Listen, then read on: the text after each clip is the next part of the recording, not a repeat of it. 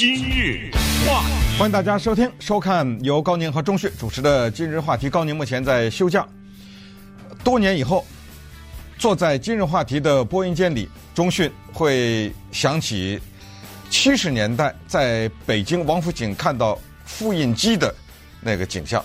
呃，我用这个开头呢，是模拟了马尔克斯的长篇小说《百年孤独》的。那不朽的开头，呃，来引出今天讲的这个话题。我今天呢想讲的两个话题都跟中国有点关系，也都跟我们生活在这里的，我说的这里是美国啊，南加州啊、纽约啊这里的人呢有点关系。第一个呢叫做移动支付，因为是前几天呢我在中国的一个朋友发过来一个消息，就是说中国啊现在可以开放一些给外国游客使用。移动支付的这样的服务，那我挺感慨的，所以利用这机会也给大家稍微介绍一下。也许有些人已经了解了啊，没有关系啊，我们一起来啊回顾一下这个里程啊。这个里程呢，我可以说是非常的不可思议，就是中国这个国家啊，它的变化。之前我们讲有一个商店叫做 Forever Twenty One，它倒闭或者宣布破产法保护。我曾经讲过海明威的一句名言，在这儿呢，重复一次，因为美国人特别喜欢用这句话，甚至没有看过海明威的书的人都知道海明威说这句话。这原文就是说：“How do you go bankrupt？一个人怎么会破产呢？Two ways，两个办法：gradually，then suddenly。先是慢慢的。”然后是突然的啊，当然这里面有幽默的成分，有讽刺的成分。他其实是是想说的，破产这件事情很少有突然发生的，呃，都是不知不觉。那么在中国呢，就是这样。我刚才说七十年代在王府井看复印机这个事儿，我可能一辈子也忘不了。那时候我还小嘛，那就记得去王府井，然后去干什么，和谁去的都不记得了。但是我就记得当时。在中国北京王府井百货大楼，可能是二楼还是三楼，有一个玻璃柜，靠在楼梯口的那个地方，里面放了一台机器，上面写着叫做复印机。当时很多人围着看，就不知道像看到不明飞行物一样在那看，因为我们不理解什么叫复印机，我们不理解说。怎么可以把一个东西，比如说一个文件放进去，它就复印了？我们理解照相是什么意思？我们理解什么叫做刻板印刷？你知道吗？我们那个时候印刷是在一个油纸上面拿一个钢头的笔，然后把字刻在上面，刻在上面，然后拿一个油滚子在那一滚，然后就复印出来。那个叫做油印，那个我也懂。可是复印怎么也想不通啊！照相我也懂，他但是怎么能够把它变到另一张纸上？碳粉这个步步骤我们想不通。啊，我讲这个故事只是说呢，人是多么的有意思，就是我们有这么强烈的适应能力。从你过去要饭，到让你住在千万豪宅，你中间的适应的过程是那么的短，你一下子就认为这一切是理所当然的。所以在当今的中国，手里拿了一个巴掌大的一个机器。方的、长方的，然后拿手一按一扫，就完成了一个支付过程。你就可以把这条裤子拿回家，你就可以吃顿饭，你就可以买一个很大的东西。如果在七十年代我看复印机的那个时候，你告诉我这个的话，我是怎么也不可以相信的。那我是觉得这是笑话，或者我可能想几千年以后吧，或者怎么样，而且也不理解这个过程。那现在的人没有一个人质疑这个事情。那为什么说我深有体会？因为我经常回中国，回到中国以后，听到什么超市啊，到处那个滴滴答答的那个扫码的声音，我是觉得特别的爽。但是在这个过程当中，也真的挺感慨的，就是什么？就是中国这个国家，它居然给一个外国的游客一落伍的感觉，就是让你来自一个所谓比较先进的地方，突然知道你在这个地方。寸步难行，而且这个寸步难行啊，还是一个真的寸步难行。我有一次带着我这个年迈的老妈站在太阳之下叫出租，没有人停，当然等了将近四十分钟才叫到一辆。因为什么他不停？因为他在他的驾驶座的旁边有一个手机，那个上面告诉他要去接客，接一个等待他的客人。那个人通过手机已经把他给订走了。这个叫做滴滴出行服务，还有其他的一些类似的服务。也就是说，很多人不再站在马路上了，他拿这个手机一划，然后离他最近的那个计程车就过来接他来了。那些人匆匆的开着车去接这些人，然后就是各种各样的服务，我就不说了哈，这个大家都知道。接下来的苦恼就是，我拿着一只美国的手机和美国的手机号，没有办法做这个动作。要做这个动作，必须得。符合下面几个条件，你必须得有一个中华人民共和国的身份证。我这可能说的不对的地方有指正一下啊，但是至少当时我的理解是这样的：你必须得有一个身份证，你必须得在中国的银行，北京、上海随便啊，中国的银行里你有一个账户，而且你这个账户应该不可以是用护照开的，而是要用中国的公民呃身份证开的这么一个账户，同时。你还要实名登记，也就是说，你要去到手机上用这种金融服务的话，你得给自己照相，照相的手里还得举着，是你这个人呢，自己手里拿着你这张身份证，然后照一张相寄过去，在一系列的这个过程完成以后，你才能有这样的一个服务。哦，当然我还少说了一个，你必须得有一个在中国注册的中国的手机号码，我要完成这一切。我试图用我妈妈的手机号码，用我爸爸的手机号码，反正我想了很多的办法，到最后查下来都不行的原因是，人家一对不对啊，这个号码是一个叫这名字的人呢，你叫这个名字啊，然后再怎么绕，你这个手机里面插的那张卡是一个美国的卡，你要把它拿出来，所以反正非常的麻烦。当然，这个具体的最后我是怎么解决这个问题的？这以后私下咱们再说了，但是应该可以说是千辛万苦。在北京呢，我想去试一下 ofo，就是路边停的自行车，我想去试一下，不行。即使我有那个支付也不行，因为他要求你有有另一个服务。我又是走了一遍，手里举着一个证件，然后拿着手机拍了自拍，到最后人家通知我说没有批准。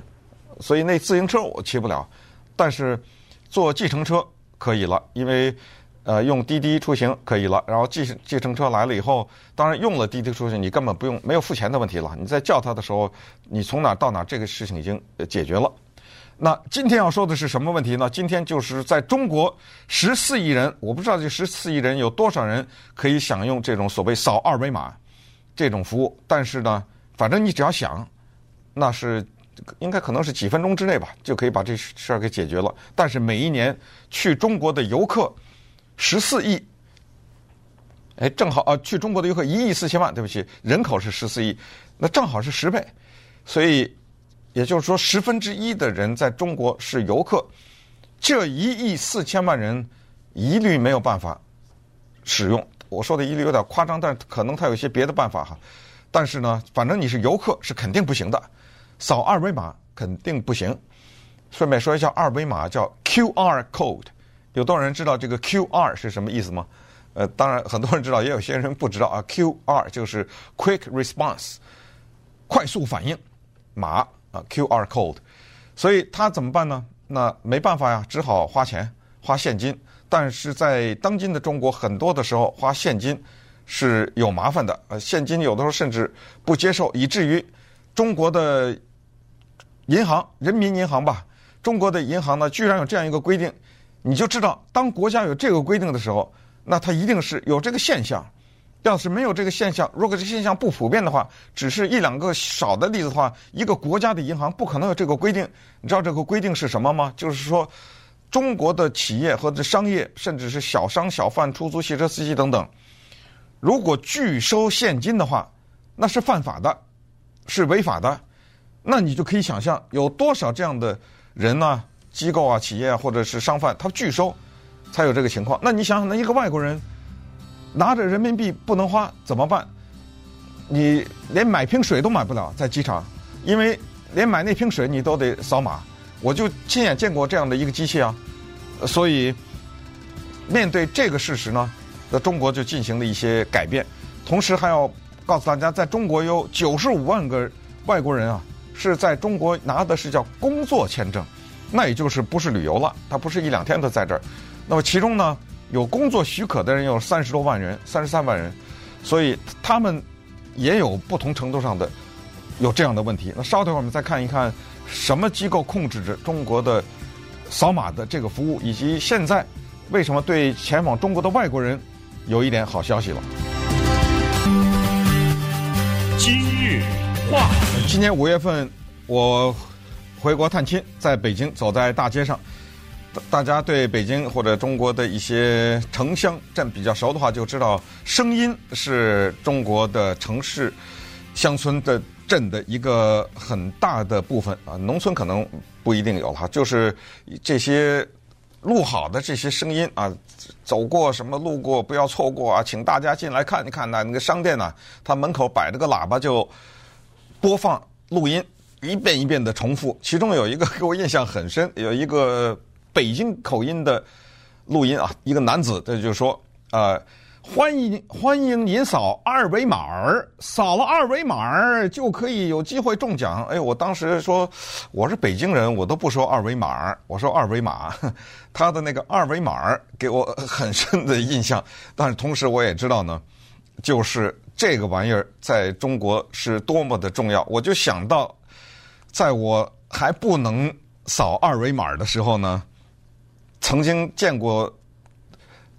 北京人惊异的表情，他说，或者说他想，哎，这个人呢，长的样子是个我们这儿的人，穿的衣服也没有花花绿绿或者很洋气，也不是个外国来的人，讲着流利的中文，没有口音的中文，手里拿着个手机，哎，他怎么就不能扫码呢？呃，所以，呃，就是他这个中国的变化就已经到了这样的程度，就人们对这个事情的接受啊，已经。到了这样的一个理所当然的程度，就它整个的改变了这个社会的一个消费的形式。刚才讲过，说扫码，其实还有一种东西，你没有这种功能的话，你就真的不行。因为其他的，你去买个什么冰棍儿，买个呃随便啦，小商户买一包瓜子儿啊，在北京啊，花生瓜子有那小摊贩买这种特别香，有时候去买那个。你都付现金可以，坐出租付现金可以，看病你付现金也可以，这没问题。当然扫码都可以了哈，但是有一个东西就真的不行了，这个叫做机内购买。你知道什么意思？就是我一个手机，然后呢，在上面看到一个东西啊，它是一个二维码，我要买这个东西，我人在坐在家里啊，我根本没有走在街上，我根本没有在这个商店里面，你看到了在卖这个东西。干脆跟大家具体说吧，就是一本书。比如说，他说你现在只要按这个二维码就可以购买。我拿手指按住，按住了以后它蹦出来，蹦蹦出来以后三下两下再按两个三下，这本书买了。然后过两天寄到你家来了，这你就没办法了。这你拿现金没办法，而且这个书连书店都没得卖，你付现金给谁去啊？还有一东西在网上存在，你拿现金买不了。听课，你知道，在中国、美国也是这样，但美国我不说啊。在中国呢，很多的网上啊，他传授一些知识呢，它有两种形式，一种是所谓的网红啊，就他在那儿呃历史啊什么一些各种各样的课程吧，啊，在那儿免费的讲给你听，但是呢，他靠累计的人数，比如说几百万人跟踪他或者怎么样，他靠这个，他把这个东西变成收入，叫所谓的网红。但是还有一种呢，他没有办法网红，为什么呢？因为他知道他所讲的这个东西只适用于某一群人，可能千把人万把人，那个没有什么太大的广告的价值，所以呢，他就卖。因为他知道你对这个主题、对这个课题感兴趣，你就得花钱去买。这个叫做付费上课或者知识付费之类，叫这个服务，那你没办法了，因为。这个课程本身存在在网上，你要付费也只能通过这种方式付费。你那美国的手机、美国的信用卡、美元，它不收啊，没用啊。肯定还有很多是我想不到的，但是呢，有的是我们这儿常常往返于中美之间的人很清楚的。但是对于我们这些已经没有中国的身份证的人啊，大量的游客等等。现在的消息是这么一个情况，消息是这样的，因为在中国呢，这种服务是蛮多的，但是有两个大的，应该可以说是他们控制了相当大部分的这种服务。一个叫腾讯，腾讯下面呢，它下面有一个叫微信支付，另外一个呢叫蚂蚁，就是路上爬的那蚂蚁啊。蚂蚁金服金融服务，它是阿里巴巴的，下面的叫阿里 Pay 啊，也是叫做阿里支付，基本上是这两种。那这两个谁更大一点呢？我不知道谁更大一点，但是我知道阿里支付叫阿里 Pay，它的销售额更大一点，它的销售额好像是在多少多少兆吧啊，就比那个微信支付要多多很多，所以它的服务面更广一点。也许是因为它推出来的更早吧。那么这两家呢，现在是这个情况，就是他们陆续的都要开放一些给海外的人。这海外的人当然不只是美国人了啊，全世界各地的人到中国的游客。因为我看到他们的新闻稿很有趣，他们用了痛苦。他说很多的外国游客在中国都留下了痛苦的一个经历，就是因为手里拿着钱，人家就是没办法卖给你这个东西。所以呢，他们开放这种服务，呃，怎么开放呢？它是这样的：首先要跟外国的金融机构联合呀，要不然否则一个人在中国，我就去三个礼拜，我凭什么到中国的银行要开一个账户啊？开一个账户你还得拿一个中国的手机号，那也不行。有了这两个东西还是不行，告诉你，没有中国的身份证还是不行。所以，呃，他们就跟 Visa、什么 Master、American Express 这大家都知道的美国的这种机构呢。就有所谓的金融的合作了，也就是说，现在咱们就举例拿这个微信支付叫 WeChat Pay 来说呢，假如你完全跟中国的金融体系没有关系，你只是一个外国游客的话，你可以上到它的呃网上，或者是下载它的手机程式叫 APP 和 App，下载这个东西，然后它有一些具体的程序。呃，今天呢不讲这些技术的东西，只是把这个消息告诉大家，就是 WeChat Pay 和阿里配呢，都有这个服务，就是你下去后，你就用你美国的信用卡，但是呢，它的这种服务是一种现金支付，就是它没有信用。比如说你往这里放多少钱，你就用多少钱，它不借钱给你啊，只是这么一个情况。呃，然后呢，它像 WeChat 的服务呢，它是有限的，它可能只限于订火车票和嗯，可能一些其他的交通方式吧，它只能使用在这儿。你说我想去买包瓜子，那可能不行。呃，然后阿里巴巴的这个蚂蚁金服呢，它是这么一个情况。它现在首先要跟阿里巴巴呢分开。阿里巴巴现在的股份是百分之三十几，它为什么要做这个分离的动作、切割的动作呢？是因为它计划着要上市了。当它在上市的时候，它不是阿里巴巴，因为阿里巴巴已经上市，呃，它不再以阿里巴巴的。名义上市，而是它是用蚂蚁金服的独立的一个金融机构来上市。那么这样的一下，它就可以募集到很多的款项啊。那呃，阿里 Pay 呢，它是这么一个做法。这就是我的朋友，我刚一开始说在呃中国的朋友发给我的，这个好像是刊登在一个叫做 Quartz Q U A R T C，但是无所谓了，应该很多的呃新闻的平台都刊登的这个消息。我看到的是在 Quartz。这这个上面一个一篇英文的报道，它是怎么一个服务呢？也是跟这些 Visa、Master、American Express 这些金融机构服务呃挂起来，然后呢，你下载 Ali Pay 阿里 A L I 啊 Pay 就是支付 P A Y，你下载这个东西以后呢，它是有效期九十天，呃，然后呢也是刚才说的放一些钱进去，最低消费一百元，什么意思呢？就是你一百是人民币了啊。你到了中国以后，你买一个东西二十块钱那不行，也就是说这个东西必须在一百块钱以上，还是有还是有些麻烦。然后最高呢是不能超过两千。如果你在这段期间九十天之内你只用了一千八啊之类的，那么他就把剩下来的呢就退给你，退回到你的你的那个信用卡的那个账户上面去。那所以这就是中国现在已经开始。做的这么一个动作啊，那这个动作呢，由我们可以由此来推想啊，就是它肯定会慢慢的扩大，因为这些游客他们到中国对推动中国的经济是有相当大的帮助的。中国希望他们去，中国希望他们在中国花费。那这个时候你要是设置一些障碍的话，那肯定是对这些游客是不利的。所以这些举动呢，会啊、呃、对中国的经济也有所帮助，对外国的游客也有所帮助。所以在这儿呢，把这个消息告诉大家。那整体的这种服务啊。就是所谓的拿手机扫二维码这些服务呢，整体的叫做移动支付。告诉大家一个数据，就是这种移动支付，美国相当的糟糕。现在我们很少有的时候用苹果支付什么，但是基本上还是要刷卡。目前的这种移动支付的大国是中国，百分之八十六的交易是用这个完成的。其次是泰国，百分之六十七啊，这个很有意思，居然是泰国。然后排在第三的呢是越南，百分之六十一。